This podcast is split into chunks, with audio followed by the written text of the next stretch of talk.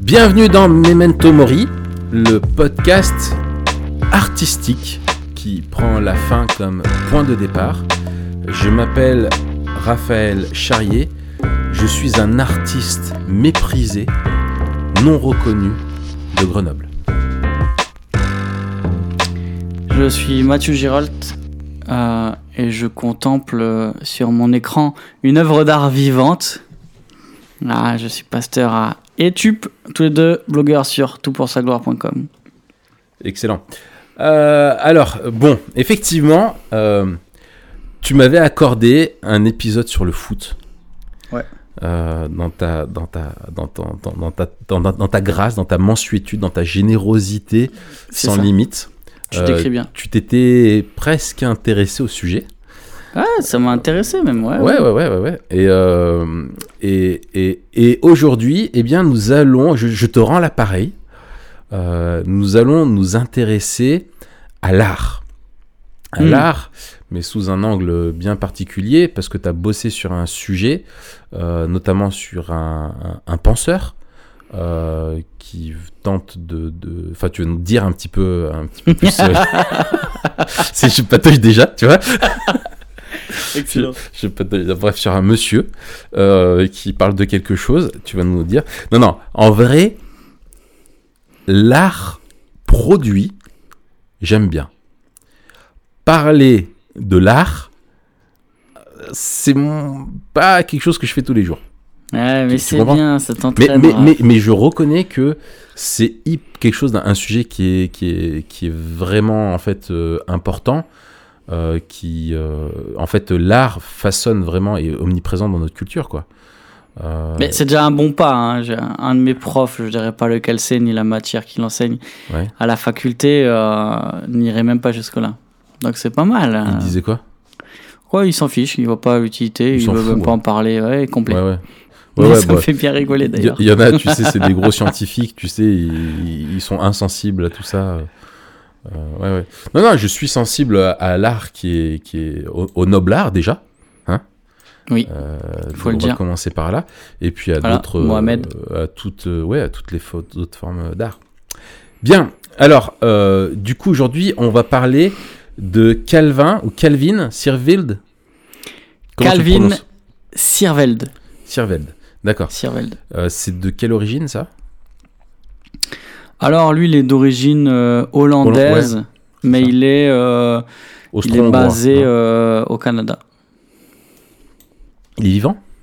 C'est du 20 Il est encore, il, il est encore vivant euh, à ma connaissance, ouais. Il est, euh, il a beaucoup écrit euh, entre les années milieu 60 euh, jusqu'au début 2000. D'accord. Ok. Disons que son premier, en tout cas son premier livre euh, sur l'art important, je crois que c'est 64. Puis son dernier, c'est 2000. D'accord. Alors, toi, on peut peut-être le rappeler, tu as, eu, euh, donc, as fait des études dans, dans, dans l'art. Oui. Euh, et euh, d'ailleurs, tu avais un labo. Alors ça c'est après. D'abord j'ai fait ouais 5, ans de 5 ans d'études aux Beaux-Arts, donc j'ai un diplôme des Beaux-Arts de Bordeaux. Et puis après donc je suis allé étudier dans un laboratoire effectivement à Paris à l'école des hautes études en sciences sociales. Ok. Je me demandais comment Le- tu colles art et laboratoire, tu vois, dans la même phrase. Ouais, et ben c'est un c'est des sciences sociales en fait et moi j'étais dans un Ouais. euh, un laboratoire d'histoire visuelle contemporaine. Donc c'était la lecture de la culture à travers les images en gros quoi. D'accord. Tu mettais dans des éprouvettes, euh, des tableaux, euh, dans un spectromètre de masse, tu analysais des vagues et des nuages. Non, un laboratoire, c'est juste un endroit où on réfléchit. Donc, ouais, c'est bien. C'est bien ce qui me semblait. Et ça fait bien de l'appeler laboratoire, quoi. c'est ça. Pour se la raquer, ça va un va un peu mieux, tu vois. Moi aussi, d'ailleurs, tous les jours, je travaille dans mon laboratoire, tu vois. Euh, Oui, non, mais toi, c'est un au début, incubateur j'ai appelé d'ailleurs. mon, j'ai, j'ai appelé mon bureau la Batcave. D'ailleurs, quand on te voit, euh, quand on enregistre l'été, c'est plus un incubateur. Tu en Marcel, euh, tu sues. euh. C'est. C'est plutôt un four, tu sais, j'enregistre depuis mon four là là. directement. Non, bref, bon, j'arrête de te charrier. Euh, c'est donc ces derniers temps, toi, tu as écrit plusieurs articles sur euh, Calvin Sirveld, euh, sur, euh, qui sont parus sur Tout pour sa gloire. Pourquoi en fait tu, tu, tu comme- pourquoi tu pourquoi? Bah parce que, comme disait mon grand-père qui était Sioux, euh, on fait plusieurs flèches avec un seul arbre. Exactement. Et on, appellerait ça l'arbre de l'optimisation. L'optimisation, mon gars, il y en a qui font l'optimisation fiscale. Voilà. Et toi, c'est l'optimisation euh, académique? C'est ça. En fait, euh, c'est ma dissertation de l'an dernier euh, à la fac, euh, en master, que j'ai fait sur ce gars, et notamment sur une de ces notions clés dont, je te parlerai tout à l'heure. Mais donc, en fait, c'est un, gros devoir que j'ai recyclé. et, en fait, c'est quand même quelqu'un d'intéressant. Il a une approche super stimulante. C'est pas un théologien, c'est un philosophe. Mhm. Donc il n'a pas une approche théologique, il a une approche plutôt philosophique, euh, ce qui a ses forces et ses faiblesses. Mais euh, c'est assez stimulant pour moi qui fait plutôt de la théologie, Ouais. de, de, de réfléchir. Et puis c'est un gars qui est inconnu en France en fait. Euh, quand j'étais à Magestar, là j'ai aussi préparé un petit, un petit talk sur lui, puisque j'avais fait un article pour le, pour le, le magazine là qu'on a sorti, s'appelle Prisme. Ouais. Et euh, il y avait une américaine dans la salle, elle était trop contente qu'on parle de Calvin Sirvel parce qu'elle elle connaissait, mais personne ne connaît en France. Ouais. Euh, du coup, je t'ai encouragé, mais c'est vrai qu'en France, sa, pensée est très peu connue. D'accord. Alors, euh, du coup, pourquoi tu tu t'intéresses à lui en particulier? Qu'est-ce ouais, qu'il apporte lui en particulier C'est quoi son c'est quoi son regard, sa réflexion sur l'art? Déjà, il fait partie de ces penseurs qui, euh, Qui pense avant de parler qui pensent avant de parler. Ça, je sais pas, je je l'ai pas entendu parler, mais euh, ou très peu. Ouais. Non, mais ces penseurs qui trouvent, qui, qui pensent l'art, et il y en a peu déjà. Donc, ça vaut le coup de s'intéresser à lui. Ouais. C'est un de nos contemporains, donc ça, c'est aussi un- une autre euh, raison de, de s'intéresser à lui. Ouais. Il, il entre assez peu euh, en discussion avec les penseurs contemporains, notamment les, les théologiens qui parlent d'art. Donc ça, Ouais. c'est un peu frustrant. Mais par contre, justement, son approche euh, assez euh, novatrice et, et stimulante. Alors, par exemple, j'arrête de faire, euh, de faire grandir le mystère. Il a une, euh, il, il, euh, il a développé euh, une notion qu'il appelle l'allusivité. Euh, oui, tu en avais déjà parlé, ouais. Ouais, c'est ça. Alors, qu'est-ce que c'est l'allusivité Qu'est-ce que c'est l'allusivité Alors, qu'est-ce que c'est la lusité C'est une très bonne, euh, c'est une très bonne question. Euh, lui, lui, le, il, il commence en disant euh, la définition esthétique, c'est, ça a toujours été un problème en fait. Et souvent, il y a, il y a deux manières de. Alors, définition esthétique, c'est définition du beau, Ouais, alors. de l'apparence. Ouais, même l'esthétique, c'est une, c'est une ouais. notion qui est, qui, est, qui est plutôt compliquée. Mais on va dire l'esthétique comme euh, discours sur l'art. D'accord, Pas forcément, on parle pas des goûts, du beau, etc. Ouais, ouais, ouais. C'est le discours sur l'art. d'accord. Euh, et et il y a deux grandes tendances. Euh, on a une tendance qui est plutôt une, une tendance idéaliste. Et euh, les personnes de ce bord, ils vont tenter de, de définir l'esthétique dans, dans l'essence de l'œuvre. Tu vois Mhm. Euh, ou, ou, ou mieux dit, en fait, ils vont rechercher dans l'œuvre la définition de l'esthétique comme essence. D'accord, Donc serait esthétique ce qui est propre à l'œuvre. d'accord. Les, les pragmatiques, Est-ce que c'est un vont- relativisme? Est-ce que ça. Est-ce que, enfin, je, comme j'y connais rien, tu me dis si je dis des bourdes. ah hein, ouais, vas-y, c'est Est-ce que c'est une forme de, de relativisme du, de l'esthétisme? En disant chaque, euh, si chaque œuvre d'art a son, ou chaque artiste a son propre esthétique, de, de vouloir définir une esthétique, euh, ça sert à rien? Est-ce que c'est un des enjeux Non, justement, les Ah, idéalistes, ils vont dire. Non, justement, Qu'est-ce t'as qui- rien compris. C'est l'inverse. Non, mais. Ah oui, non, les idéalistes, oui, ils veulent, ils veulent donner un, un esthétisme euh, transcendant un petit peu, normer le En tout cas, voilà, une norme, quelque chose de du commun, beau, quoi. ouais. euh, une définition euh, commune de, de l'esthétique qui irait puiser dans ce qui est irréductible Ouais. à l'œuvre. C'est des, c'est des esthéticiens, des esthéticiennes si c'est des femmes, Oui, euh, et puis ils ont souvent des instituts. des instituts. ouais. Euh, les pragmatiques, eux, ils vont chercher à l'extérieur de l'œuvre. euh, ils, et dans, ils vont rechercher dans la fonction de l'œuvre sa dimension esthétique. Donc c'est le but, ce qu'elle va produire va définir son Exactement. esthétisme. D'accord. Exactement. Donc si elle produit une réaction, une émotion négative, ça va être un esthétisme euh, plutôt négatif. Et si elle produit Alors- quelque chose de bon, c'est ça? Ouais, là, tu es déjà un peu plus loin parce que eux, ils vont juste chercher à définir Dans le futur. ce- ce qu'est l'esthétique. D'accord, ok. Et ils vont dire, par exemple, Ah oui, c'est ce que ça prend, euh, produit. Ce que ça produit, c'est ça l'esthétisme. exactement. Ok, c'est bon, j'ai compris. Oh purée, tu me fais un cours de rattrapage, mon gars. Excellent. D'accord?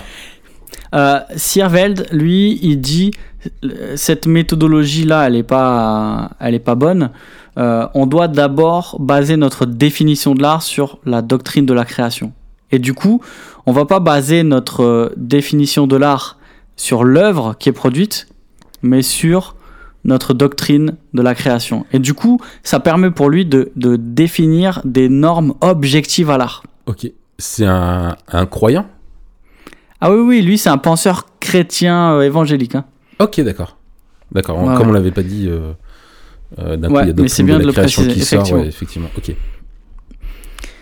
Euh, et du coup, ça, ça, ça, euh, ça place l'art aussi dans une question euh, euh, objective. Il y a des normes objectives pour définir l'art. Mm. C'est pas juste quelque chose d'absolument subjectif, une affaire de goût, etc. Mm. On peut arriver à déterminer ce qui est de l'art ou pas. Et justement, alors lui, il va tacler un problème assez rapidement. C'est ce qui est un peu frustrant d'ailleurs dans ses écrits, c'est qu'il va dire euh, pendant longtemps, on, on a considéré la beauté comme l'élément, l'ingrédient irréductible de, de l'art. On a défini l'esthétique avec la question de la beauté. Et euh, alors, de manière classique, on définit la beauté par euh, la symétrie et l'ordre. Et il y a une dimension presque transcendante dans l'art. Et Sirvel, il se demande, mais la plupart des penseurs, euh, et notamment les, penseurs euh, néo-réformés, donc toute l'école euh, hollandaise, va reprendre à son compte cette question d'harmonie, d'ordre, de, beauté. Et lui, il tacle un peu tout le monde en disant, mais est-ce que c'est pas possible que cette aspiration des chrétiens pour la beauté prenne racine dans une vision platonicienne où on, cherchera, on chercherait à échapper à nos troubles et à nos conflits en laissant simplement ce monde perdu et en recherchant un idéal de perfection dans notre monde. Mhm. En gros, il dit deux choses. Il dit peut-être que notre fascination pour la beauté, elle a plus à voir avec la philosophie platonicienne que la théologie biblique. Ouais. Et deux, euh, peut-être que c'est une impasse parce que cette vision de l'esthétique sur une beauté transcendantale nous pousse à nous détacher et à nous désengager de ce monde. D'accord. Et donc, euh, lui, il va rejeter cette approche-là, qui est une, une approche euh, centrée autour de la beauté, euh, pour développer une caractéristique, justement, qu'il appelle l'allusivité. Alors, du coup, euh, l'allusivité, euh, qu'est-ce que, enfin voilà, comment est-ce que lui, il, il- qu'est-ce que c'est quoi? Alors, il décrit l'allusivité comme euh, une espèce de, de, de symbole. Euh, pour lui, l'artiste rend concret de manière symbolique quelque chose qu'il trouve significatif.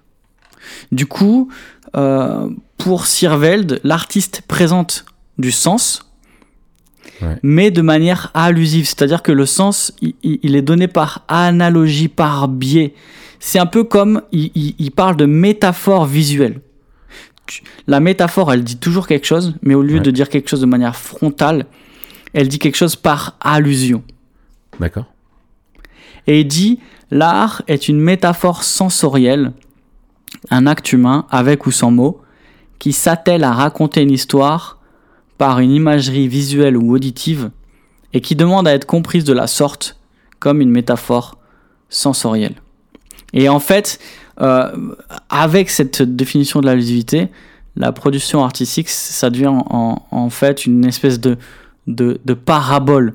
Euh, le, sens n'apparaît pas tout de suite. Euh, L'art dit quelque chose, c'est pas seulement des intuitions ou des sensations, il porte du sens, mais il n'y a pas une, une clarté, Il une faut une clarté interprétation. analytique ou linguistique. Voilà. Ouais, il faut une interprétation. Alors, il faut une interprétation, oui. Après, la question, est-ce que, euh, est-ce que l'interprétation, elle, elle, est, elle est donnée à voir au spectateur? Est-ce qu'elle est laissée au spectateur? Il y a aussi euh, une redéfinition du rôle de l'auteur au XXe siècle, où euh, euh, on va dire, ben, c'est plus l'auteur qui, qui, qui donne le sens, mais le lecteur. Donc ça, on le voit euh, en littérature, mais aussi en, en Mhm. art.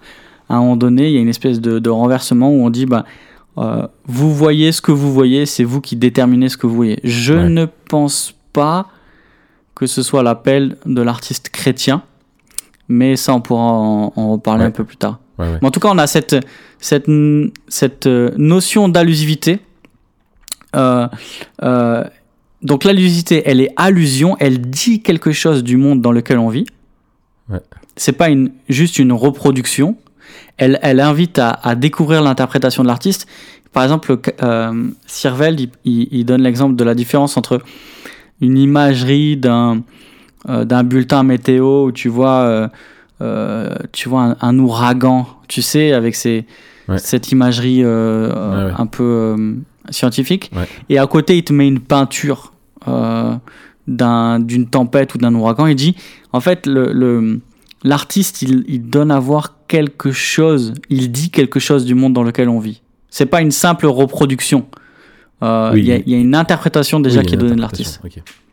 Et sur la forme, il y a une. euh, euh, L'artiste présente ce sens-là à la manière d'une parabole. Il y a des symboles, il y a des allusions, les choses sont dites de manière elliptique.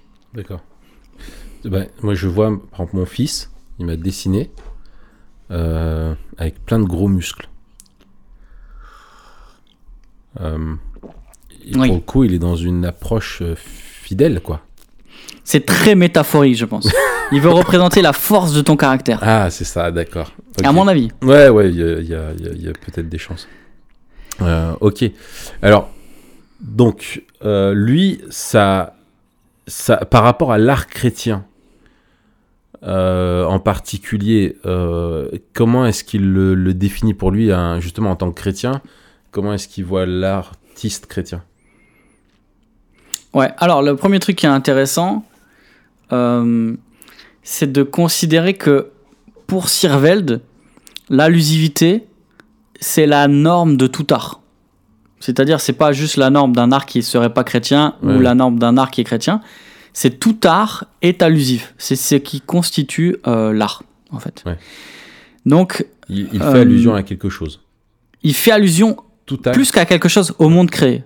En fait, Oui, oui, oui. il, il ancre toute sa vision, sa philosophie de l'art sur euh, la réponse à, à la révélation. Et il dit en fait, toute pratique artistique est une réponse à la révélation de Dieu. Mm. Et il dit, en faisant partie du monde, tout artiste se définit devant Dieu qui a créé ce monde, soit en communion, soit en rébellion. En fait, c'est c'est une approche presque al- alliantielle euh, Ouais. de l'art. D'accord. Et il dit, euh, nous avons été créés pour adorer, du coup, tout ce que nous produisons a pour vocation d'adorer. Donc, toute production artistique, il dit, sera comme une louange à Dieu ou comme la marque d'un serviteur de mammon, soit consacré à Dieu, soit consacré à une idole. Et il dit, l'art est l'expression qui signifie de manière symbolique, donc de manière allusive, ce qu'il y a dans le cœur de l'homme, sa manière de voir le monde et ce qu'il adore. L'art révèle quel est le culte de l'artiste, parce que l'art est une offrande consacrée, une tentative non dogmatique, mais terriblement émouvante d'apporter honneur, gloire et puissance à quelque chose. Il y a cette, cette citation hein, de, je sais plus qui c'était, euh, je crois que c'est euh, Tillich qui disait euh, la culture c'est l'adoration en action. Non, c'est moi. Et euh, c'est toi? Oui, c'est moi. Non, je rigole, crois je que c'est rigole. Paul Tillich. J'ai pas le truc exact, alors il faudrait. euh, il faudrait le bluff, ouais. Enfin Ouais. bref, en tout cas, ce que dit Sirvel, il dit que pour tout le monde, en fait, pas, pas, pas juste pour le chrétien, mais pour tout le monde, parce que à la fois nous avons été créés par Dieu et que notre art révèle quelque chose du monde créé par Dieu, la production de l'artiste exprime quelque chose de son cœur. D'accord. Euh, et, et toi, avec ça, t'es es, d'accord? Oui. Excellent. Moi aussi. Oui, oui. Je, Je, je, je- cherchais, je me disais, attends, est-ce qu'il y a un truc que j'ai pas pigé ou. D'accord. C'est pour ça que je t'ai posé la question euh, comme ça. Tu vois Non, non, d'accord, on est d'accord Oui, avec ça. L'artiste sert. En gros, lui, il te dit, tu, tu me dis, hein, tu me corriges, que euh, il sert soit Dieu, soit une idole. Ouais. Euh, si je, fais- je simplifie la, la- la pensée, quoi. Soit son ça, art dit- va rendre gloire à, à Dieu et refléter euh, la création, c'est ça? Euh, rendre, Être un, un- un écho fidèle à, à la- à l'acte créationnel, dans ce lien alliantiel, soit, il, soit non. Alors, à la création, euh, en gros, c'est-à-dire pas forcément. Alors, au monde créé en général, pas forcément, il va pas parler forcément des papillons, des nuages, etc. Mais il va refléter que le monde a été créé par Dieu et pour Dieu. Est-ce Tu vois que il il l'illustre Euh, Est-ce que est-ce qu'il y a moyen un petit peu d'illustrer ça? Alors, je vais développer et ça va être plus précis si Ouais. tu veux. Ok, parce que je me mets à la place, pas- comme quelqu'un comme moi qui piche tout tout de suite, mais qui aurait un petit peu plus de mal. Ouais, mais justement, je, je vais développer. En fait, ce qu'il dit, c'est que toute production artistique révèle la vision du monde de l'artiste. Mhm. Mais ça, c'est normal, hein, puisqu'elle est porteur Oui. euh, de sens. Et ça, nous, on le dit dans tous nos podcasts. Quoi. Exactement. Euh, alors, là, tu penses qu'il nous a copié je pense que non. Il est né en 1930, je pense que non. Ouais, Peut-être qu'il avait des visions de l'avenir, il nous a vus dans un songe en train de faire nos podcasts, il s'est dit purée, ces prophètes du futur. Je Écoute, j'ai j'ai pas vu ça dans ses livres, mais euh. Bah, Tu parles, il va bien se garder de le révéler à tout le monde. ouais, t'as raison. Cette espèce ouais, de raison. d'escroc. Ouais. Ok, Mais, alors, euh, alors, toute production artistique révèle la vision du monde de l'artiste. Quand on a dit ça, il faut faire attention parce que même si on pourrait discerner euh, la vision du monde de- d'un artiste dans, dans une œuvre, euh, c'est pas une œuvre qui va nous dire la vision du monde ça. de l'artiste. C'est- exactement ce que je me dis. Tu vois un tableau euh, d'un paysage, euh, bien malin de savoir, euh, je veux dire, a priori, si le mec est chrétien ou pas, quoi.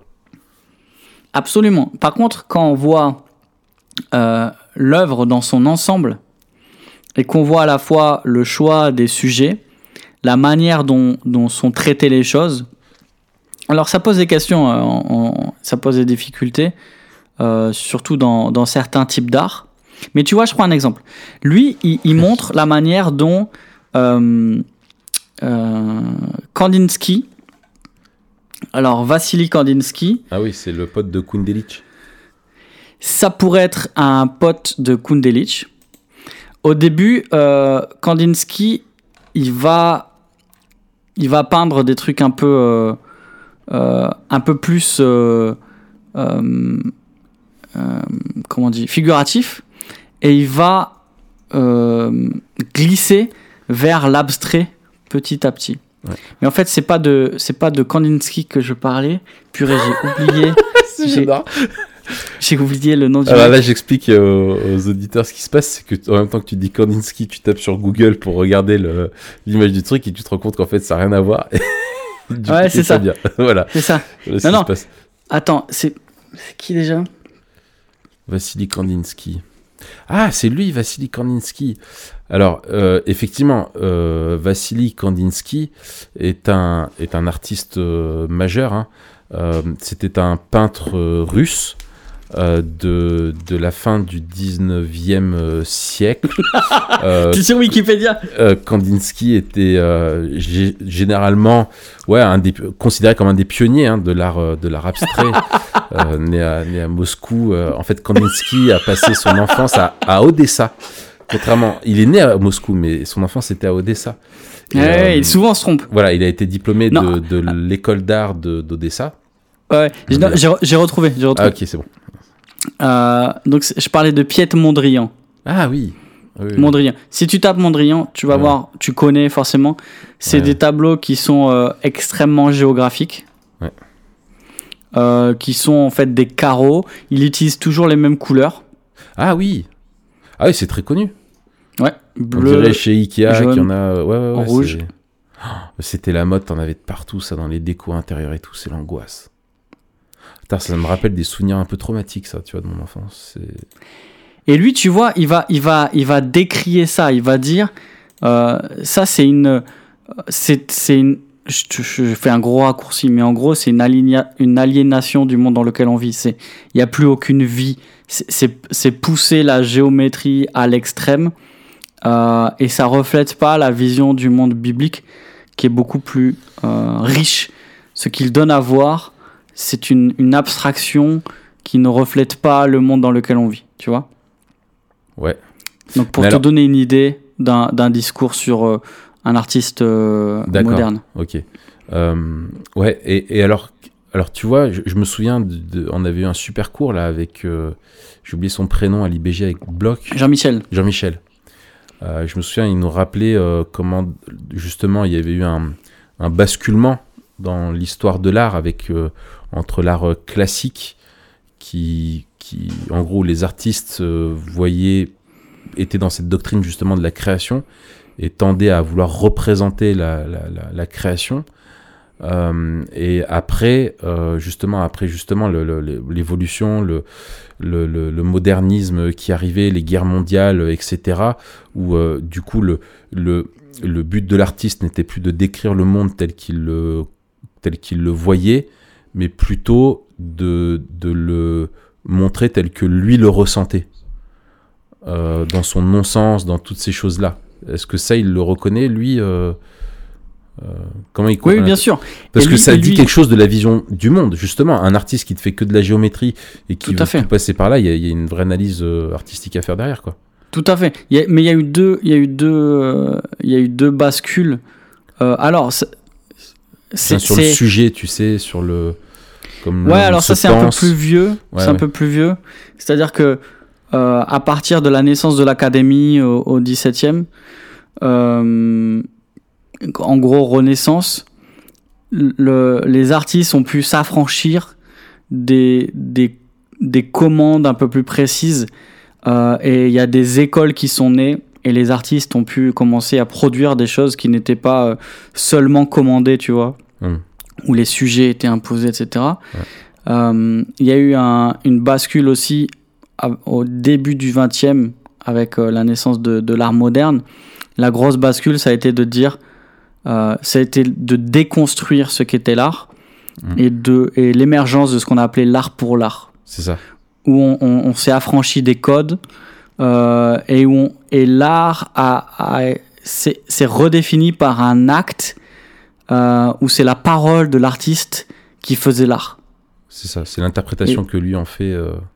C'est même pas l'interprétation, c'est là, c'est le fait qu'il déclare que c'est de l'art dans, dans Ah, un contexte où l'art est. Ah oui. Ah oui, oui, d'accord. C'est le monochrome de Whiteman, quoi. C'est le monochrome de Whiteman. Même avant, c'est euh, le- l'exemple le plus connu, hein, c'est le, le bidet de, Ouais, euh, de Duchamp. Ouais. Tu vois, qui rentre dans le musée Mm. et dit bah, ça c'est de l'art. On prend, un- on prend un objet qui est, qui est manufacturé, on le, on le présente dans le contexte de- d'une exposition et ça devient art. C'est de l'art alors, ex c'est un- nihilo, quoi. c'est un gros raccourci, mais c'est ça. C'est de l'art pour l'art, en fait. Ouais. Euh, donc là, on vise plus quelque chose en particulier, sinon un discours sur l'art lui-même. Donc c'est c'est Ouais. très euh, tautologique, quoi. Ok. Euh, mais en gros, la production d'un artiste dans son ensemble doit, devrait révéler sa vision du monde. Ok. Alors, du coup, on, on peut se demander, euh, est-ce qu'on peut parler d'art chrétien? Ouais. E- Est-ce que, à quoi devrait ressembler Ouais, parce que- un... donc pour lui, un- est-ce que, enfin, tu me dis si ma déduction est bonne, est-ce que selon lui, un chrétien doit, doit donc faire de l'art chrétien uniquement? Excellente question. Justement, on doit se demander, si lui définit l'art, tout art, qu'il soit chrétien ou non, par le concept d'allusivité, Hmm. alors est-ce qu'il y a de la place pour un art qu'on appelle chrétien tu vois? Hmm. Et là, je pense qu'il y a deux, il y a deux, deux, euh, deux extrêmes. Deux extrêmes qu'on doit euh, écarter. Le premier, ce serait de penser que l'art doit servir absolument à porter un message d'évangélisation. Ouais. Euh, lui, il reconnaît que ça peut être le cas, mais il parle d'art encapsulé. Ouais. C'est-à-dire que, euh, que là, l'art est au service de, de quelque chose qui le dépasse, entre guillemets. Ouais. Donc, euh, pareil dans la publicité ou l'évangélisation, etc. Ouais. Euh, mais je pense qu'on doit écarter l'extrême qui dit que l'art doit absolument servir à porter un message d'évangélisation. C'est pas à rendre euh, justice au niveau biblique à la définition de l'art. Ouais. Deuxième extrême, considérer qu'on ne peut pas produire un art chrétien. Pour moi, c'est aussi un extrême en disant il n'y a pas d'art chrétien, euh, de la même manière qu'il n'y a pas de plomberie chrétienne, etc. Ouais. Je pense pas que ce soit vrai. Euh, Après, oui, puis, puis, puis là, tu as un problème aussi de, de vraiment du témoignage d'un art qui est mis au service euh, du christianisme. quoi. C'est un peu difficile à défendre, je trouve. C'est ça. Mais il dit justement, euh, l'art, euh, l'art chrétien, c'est pas parce que l'artiste il est chrétien, c'est pas parce que le sujet il est biblique ou on, on Ouais. traite une scène de la Bible, ou alors c'est pas parce qu'il respecte des valeurs morales. Ouais. C'est pas juste un art où euh, tu fais de l'art et puis le mec il dit ouais mais je le fais pour Jésus, tu vois. Ouais, ouais. C'est pas l'art chrétien. Ouais. Mais du coup on n'a toujours pas, euh, on n'a pas répondu à la question. Alors vas-y. En fait, lui, il parle d'un art rédempteur. Ok. Un art rédempteur. Ça veut dire que l'artiste, il décrit le monde tel qu'il est. Il montre la laideur du péché et la beauté de la grâce de Dieu et il anticipe la restauration de toute chose. Et Sirvel, il parle d'un, de l'art comme un prisme qui révèle le halo de gloire et de souffrance du monde. Ok. Et du coup, on va retrouver des choses qui nous sont familières, avec euh, euh, l'allusion à un monde bon qui a été créé par Dieu, euh, que ce monde continue d'être bon, qui manifeste encore la bonté, la puissance du, du Créateur. Ouais. Ce monde tordu par la chute, la frustration, la souffrance et la violence, qui montrent les ampleurs du, du- du péché, la manière dont le monde est cassé dans tous les domaines. Euh, et l'allusion à l'espoir qui se trouve en Christ. Et donc lui, il dit il y a pas il y a c'est pas euh, hors de question de produire un art un art euh, optimiste ou, ou niais Ouais. parce que le monde va mal, mais c'est pas non plus euh, question d'être fataliste. Ouais. Parce que Dieu reste la source de notre joie et de notre espoir. Et il dit l'art chrétien est réaliste, il présente avec autant de force la malédiction du péché et la joie de l'espérance du règne en Christ. L'artiste doit présenter un mélange de la peine due au péché et à la joie et de la joie du consolateur présent dans nos souffrances. Et là, je te lis une citation euh, que j'ai trouvé bien de, de, ouais, de dire en entier. Vas-y. En parlant d'art rédempteur, je ne parle pas d'un art avec un A capital qui va vous sauver, ou d'un art qui va vous transporter sur les montagnes de la foi. Un art rédempteur est similaire à ce que fit la colombe pour Noé dans l'arche. Noé se demandait si le déluge était passé et si la terre était habitable à nouveau. La colombe vint apporter une feuille d'olivier fraîche, le témoignage que Dieu donnait une vie nouvelle sur terre après un jugement terrible sur le péché du monde. Peut-être pourrions-nous considérer l'art fait par le racheté, par le chrétien, pour son prochain comme le simple don d'une promesse métaphorique, donc là la, la notion d'allusivité, Ouais. de vie et d'espoir du règne de Jésus-Christ sur terre. En étant fermement conscient du monde cassé dans lequel nous vivons et construisons, souffrons, espérons, rions et pleurons. Un art rédempteur portera des feuilles fraîches d'olivier. Ok. Ouais, ça. Ça claque. Ça claque. Ça claque, hein, franchement. Euh, alors, euh, toi, ton avis, Toi, toi, Mathieu, parce que bon, Yes. Kelvin euh, euh, Sirveld, c'est intéressant. Euh, toi, ton avis en tant que aussi qu'artiste euh, sur la mission de, de l'artiste chrétien. En plus, avec ce côté peut-être en tant qu'artiste chrétien, mais aussi un artiste très memento moriesque. Euh, je trouve que l'approche de Sirveld avec ces deux notions-là, donc cette notion d'allusivité qui nous permet de, Ouais. de, enfin, la manière dont lui définit l'art, je dis pas que je, je, je souscris à 100% à, à cette définition de l'art par l'allusivité. J'ai même un problème avec la manière dont il évacue un peu vite la question de la beauté. Ouais. Mais euh, forcé de constater que c'est quelque chose qui est très intéressant. Parce que euh, il, il remet en cause un petit peu les, des poncifs et des manières de penser qui étaient euh, euh, héritées d'une longue lignée et qu'on prenait un peu pour acquis. Euh, et puis même sa, sa méthodologie de, de définition, elle, elle est super intéressante. Mais au-delà de ça, je trouve qu'il y a quelque chose d'intéressant dans le rapport entre euh, le, la mission de l'artiste, plutôt la production de l'artiste et euh, le mandat culturel et, et la notion d'allusivité. Ouais. En fait, la notion d'allusivité replace la production de l'artiste dans le monde créé par Dieu qui va refléter d'une certaine manière ce monde-là avec les normes de Dieu euh, et la révélation de Dieu. Donc Ouais. ce, con- ce concept d'allusivité, je le trouve très fort. Le concept d'art rédempteur, je le trouve aussi très intéressant. Oui. Parce que euh, on n'est pas sur un- une espèce de raccourci, un art qui va, qui veut évangéliser, ou un art euh, au service de l'évangélisation. Ouais. Mais ça replace la production artistique cette fois-ci dans le mandat missionnaire, mais avec les caractéristiques de l'art. C'est-à-dire qu'on va pas demander à l'art, à l'artiste d'être un prédicateur, Ouais. mais euh, on, on peut parler de témoignage. C'est ce qui, c'est ce qu'il dit en fait. Ouais. L'artiste chrétien témoigne d'un monde cassé, tordu par le péché, Ouais. mais d'un Dieu rédempteur qui vient, euh, euh, qui vient euh, relever ceux qui sont abattus et, et réparer ce qui est cassé. C'est- on pourrait dire, une dimension prophétique.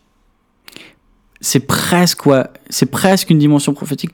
Je suis assez euh, euh, ouais, je fais attention à pas utiliser des mots comme ça. Je sais que certains les utilisent un peu plus euh, librement que moi. D'accord. Je fais attention, mais il y a une dimension prophétique là-dedans.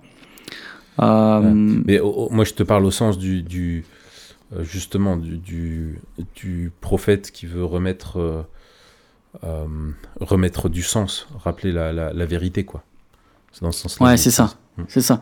Il me semble que on doit à la l'artiste chrétien doit à la fois euh, se dégager de la pression euh, qu'il doit euh, prêcher l'évangile Mhm. et à la fois se rappeler de sa responsabilité que de manière intrinsèque il témoigne du monde euh, créé par Dieu. Non, et puis au-delà de la production de l'artiste, euh, on a peut-être une vision là. On parle peut-être d'un, enfin, la façon dont on parle de l'artiste là, ça fait vraiment très artiste professionnel, tu vois. Oui. Euh, qui expose, euh, etc. Mais l'immense majorité des, des gens qui sont euh, artistes, euh, ou en tout cas avec une fibre artistique et qui aiment bien produire, etc., ne sont pas dans cette catégorie-là et alliés à leur, euh, à leur, à leur art, euh, que ça soit de, fabriquer des sacs à main euh, pour ses copines ou euh, de, peindre ou de taguer, ou enfin bref, peu importe, ou d'être musicien, il y a aussi tout le témoignage de vie qui accompagne la production artistique et qui vient, comme pour le prédicateur qui simplement, oui, il n'y a pas que le message qu'il dit qui est important, mais le témoignage qu'il rend par son être, quoi, son ethos et son, son mode de vie et le, qui va aussi illustrer et donner du sens à- et, et être un témoignage.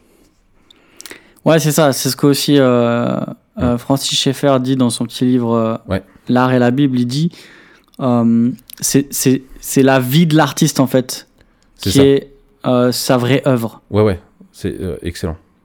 Ça, ça, ça, excellent, excellent. Moi, je trouve ça bien. Mais je, je trouve que Faudrait euh, qu'un jour on fasse un épisode sur Francis Schaeffer quand même. Et sur Francis Huster aussi. Et Francis, et Francis Lalanne. Francis Lalanne, ça ce sera quand on aura vraiment plus d'idées. Ouais, ouais, c'est ça. Toi, t'avais maté à l'époque euh, un truc qui s'appelait 40 jours, 40 nuits. Hein Non Pas du tout. C'était une espèce. euh, je regardais ça avec mon frère. Mon gars, c'était.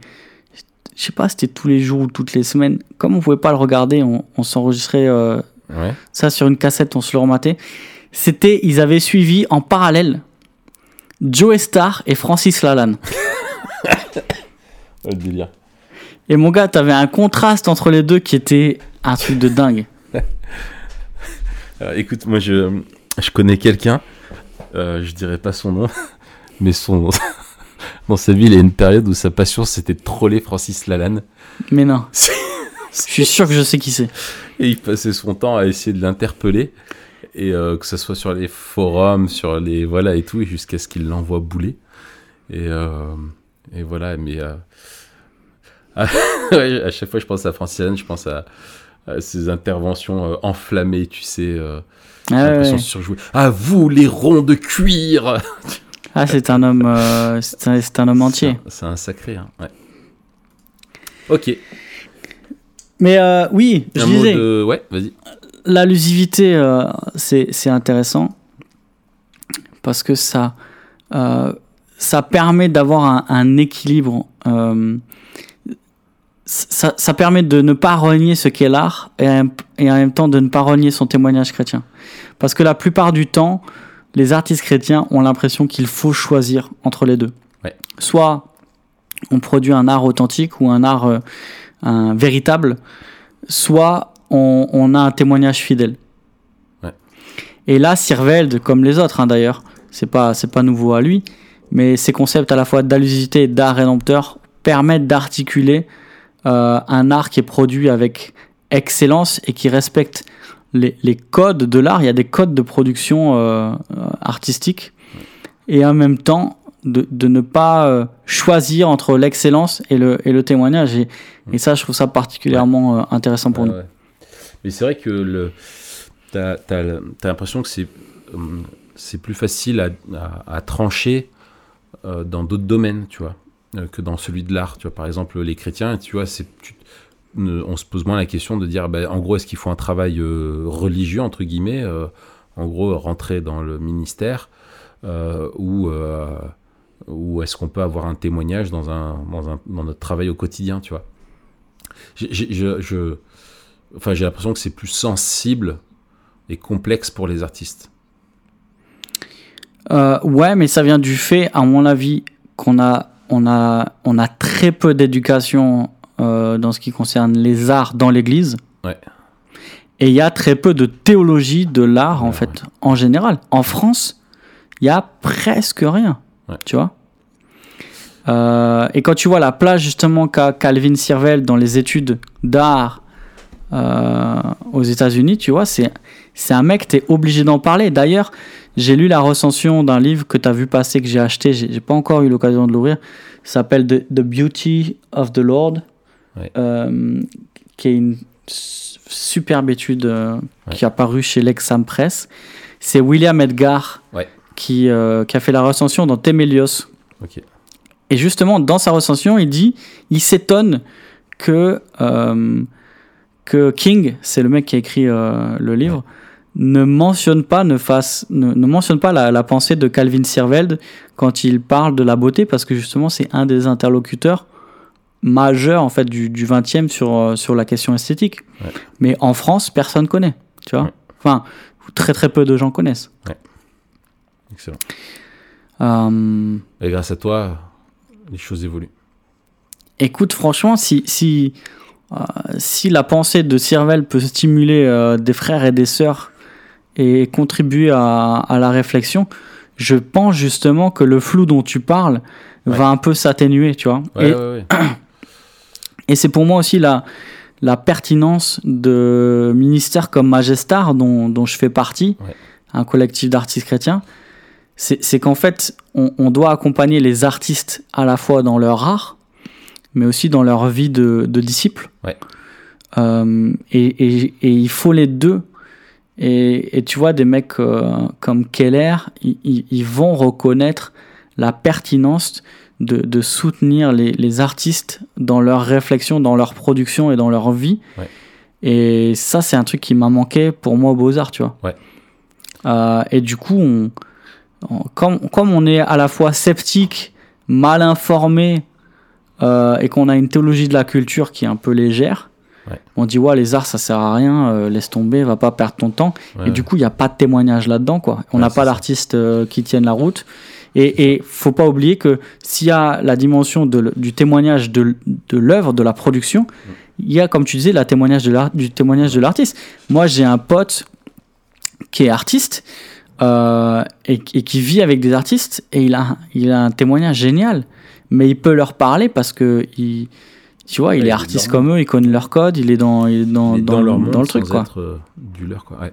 Mais mais je pense que ça vaudrait le coup, tu vois, euh, un jour qu'on fasse un autre épisode juste sur justement une théologie de l'art.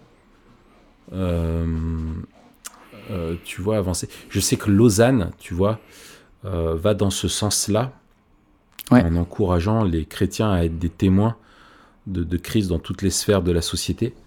Ouais, j'avais euh, j'avais publié un article qui était euh, que j'avais repris de Lausanne. ouais. Ouais, et en fait, euh, malheureusement, les chrétiens sont totalement absents, sont surreprésentés dans certains milieux.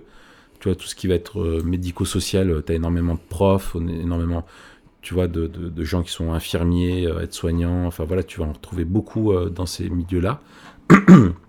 Mais tu as d'autres domaines, ah purée, je suis un peu malade, pardon, comme, comme justement l'art, la finance, tu vois, Ouais. euh, l'économie, le droit. Euh, tu vois, alors que ce sont des milieux vraiment hyper importants qui façonnent aussi notre, notre société, la politique, euh, où en fait il- il- on a besoin d'un témoignage chrétien aussi de l'évangile dans ces sphères-là. Peut-être ça serait bien qu'on invite aussi Philippe Monnery euh, dans un épisode pour qu'il nous parle un petit peu de tout ça. Je sais qu'il a ça, vraiment ça à cœur. Ben voilà, je pense Ouais. tout haut. Je pense tout haut. Très bien. Eh ben, Mathieu, est-ce que tu voulais encore euh, nous dire quelque chose sur, euh, sur ce sujet? Ouais, euh, Vas-y, le mot de la fin. juste, je, je pense que, les, que, que, que cette notion de l'art rédempteur peut nous aider à produire un art memento mori. Oh. Parce que justement, il, il se nourrit de, de la vision euh, biblique du monde. Et euh, Sirveld, il n'est pas, euh, il est pas euh, bisounours, tu vois. Mm. Il, il- il dit que, que l'art rédempteur doit présenter Dieu révélé en Jésus-Christ comme celui qui juge et bénit l'univers. Donc il y a, y a- y a une, euh, il y a une, une espèce de notion où on doit annoncer un- une espèce de baume qui vient guérir ceux qui sont, ceux qui sont malades, une joie euh, qu'on qu'on apporte à notre prochain, mais aussi qui annonce euh, un jugement à venir, tu vois. Et on est, on est entre deux jugements en fait. On est entre, dans le, entre le jugement de, du déluge, euh, entre le jugement de l'eau et le jugement du feu. Ouais. Et entre les deux, on doit porter le message de la grâce à ce monde qui va à, à, à son, à son renouvellement. Ouais. Euh, et dans ce sens-là, on, on est à la fois les, les porteurs d'un message de, de grâce et un message de jugement. Je, je, je- je- j'ai aussi un petit mot de la fin. Vas-y. à laquelle je pense, c'est une réflexion que j'ai un petit peu en ce moment, euh, où je me dis, euh, tu vas voir, je vais faire le lien avec l'art. Euh, souvent, malheureusement, j'ai l'impression que dans nos discours sur la, la vie chrétienne, on le, ou même la doctrine chrétienne et le salut, on le résume au, au pardon. Hmm, Euh, absolument. alors, ouais. Le pardon est important, mais Christ n'est pas venu simplement pour nous pardonner, mais pour nous donner la vie, et la vie en abondance, Mm. Euh, et une nouvelle vie. Et je pense que c'est quelque chose, si l'artiste chrétien a la vie en abondance, euh, comment est-ce que c'est quelque chose qui va se, euh, qui va, dont il va témoigner dans son art, dans sa vision justement du monde, dans son, dans son œuvre et dans sa vie? Ça peut être quelque chose de vraiment enrichissant et des gens qui, dans un monde qui est fatigué, qui est brisé, qui est cynique, qui est triste, qui est, qui est, ouais, qui est plein de désillusions et, et où ça se voit aussi dans, dans énormément de productions euh, artistiques, comment quelqu'un qui justement vit intensément avec Christ et qui reçoit la vie en abondance que veut lui donner le Christ, euh, et ben ça, ça doit être un témoignage puissant, tu vois, dans cette sphère-là aussi de la société. Absolument. Très bien. Eh bien, écoute, Mathieu, merci de nous avoir euh, fait connaître euh, Calvin, le The New Calvin, euh, hein. Euh, tu mettras en lien de, du podcast tes articles? Ouais. Euh, et puis, euh, la... et, et en fait, on arrive à Noël, là. Euh, non, là, on est en janvier, mon cher. On est même à la, à la Saint euh, quelque chose. À la Saint-Glinglin c'est- la Saint Glingling, ouais. Non, je crois qu'on est le, on est le 6 janvier aujourd'hui. On est le 6 janvier? Oh, purée. Ouais. Ah, mais c'est fou comme le temps passe vite. Le temps file à une allure. Ouais, ouais, ouais. Ah, c'est dingue. Et ben, en fait, euh, bah, je voulais te dire bonne année Et ouais, bonne année, Voilà. purée. On a, eh, Eh, t'as quand même réussi à tenir tout l'épisode. C'est Ouais. incroyable. J'a- J'attendais. je disais, Est-ce qu'il va me souhaiter bonne année ou pas Je suis euh, désolé, je suis désolé. Vraiment, je, je perds toutes mes bonnes manières. Oh là là. manières, ouais. Eh bien, bonne année, Mathieu. Bonne année à tous nos auditeurs. On vous souhaite une Bonne année, année. euh, artistique. On vous souhaite une année memento mori. Voilà, exactement. Euh, memento mori en vôtre. Et euh, on vous dit à la semaine prochaine. Et, euh, et en fait, euh, on va. Alors, bon, Calvin Sirvild, c'était c'était bien, mais c'était beaucoup trop populaire, un peu trop facile comme sujet. Oui. Euh, L'année prochaine, on va parler de quelque chose d'encore beaucoup plus fin et plus technique.